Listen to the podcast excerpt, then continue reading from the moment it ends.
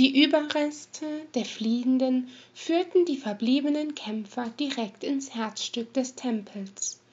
Im Altarraum stand das pyräische Leuchtfeuer wie einst in ihrer allerersten Vision. Die verzierten Streben waren teilweise zusammengestürzt, die schwarzen Steine hatten ihren Glanz verloren. Es wunderte Chico, dass sie den Kristall des Numinos nicht entdecken konnte. Bei den Göttern, wie ähnlich sie aussehen.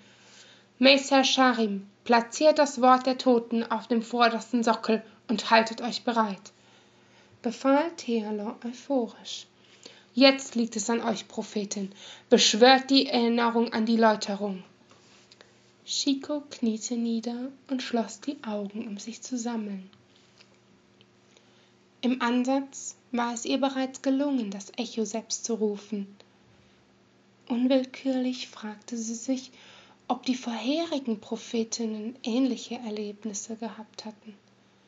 Eine erwiderte Liebe, eine solch tiefe Freundschaft, all die Wunder und Abenteuer. Waren ihnen ähnliche Gedanken durch den Sinn gegangen? Hatten manche von ihnen den Kampf sogar aufgegeben? Das ist es, unser Leuchtfeuer, es wäre unsere Rettung gewesen. All die Energie ist nutzlos ohne den Numinos. Die Hohen haben gesiegt. Die Läuterung wird passieren.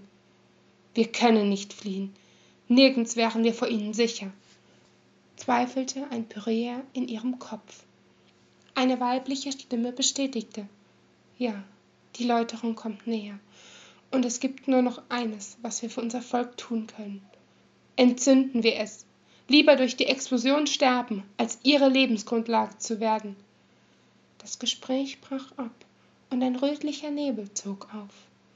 Justland öffnete die Schatulle, um dessen einzigartige Fähigkeit zu aktivieren. Ein helles Leuchten blendete die drei und sie fanden sich auf einem schwebenden Stein inmitten des feindlichen Energiefeldes wieder. Unweit vor ihnen befand sich die Erfüllung all ihrer Mühen der Essenzkern des Hohn.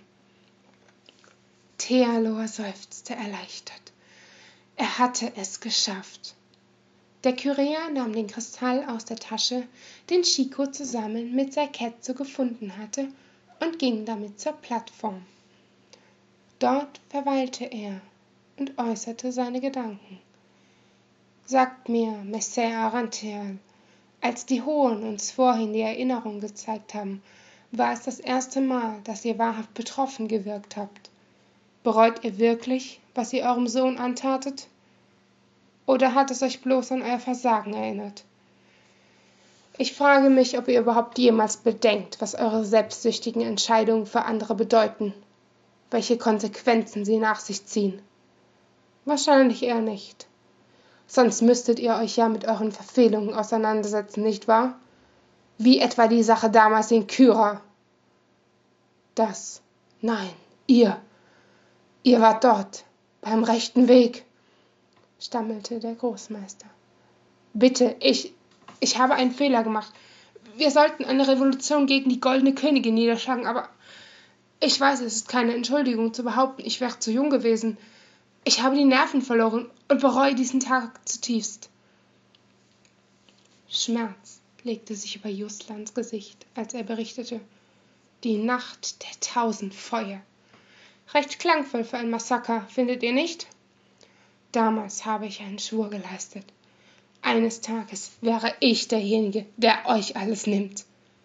Ihr habt mir einmal die Frage gestellt, wie das Wort der Toten in meinen Besitz gelangt ist. Nun könnt ihr euch sicher vorstellen, warum ich es unbedingt haben musste.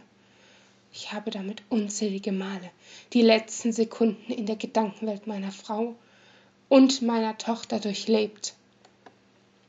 Aber mit dieser Sabotage schadet ihr nicht nur mir, sondern ganz Win, versuchte Thealor, ihn zur Vernunft zu bringen. Doch auf diesem Ohr schien er taub zu sein. Ich habe mit dieser Welt längst abgeschlossen. Und ihr wünscht euch einen Märtyrertod doch mehr als alles andere. Thealor Aranthean, Bezwinger der Hohen und Retter der Menschheit. Das würde euch gefallen, oder? Jetzt scheitert ihr bei eurem letzten Aufbegehren durch meine Hand.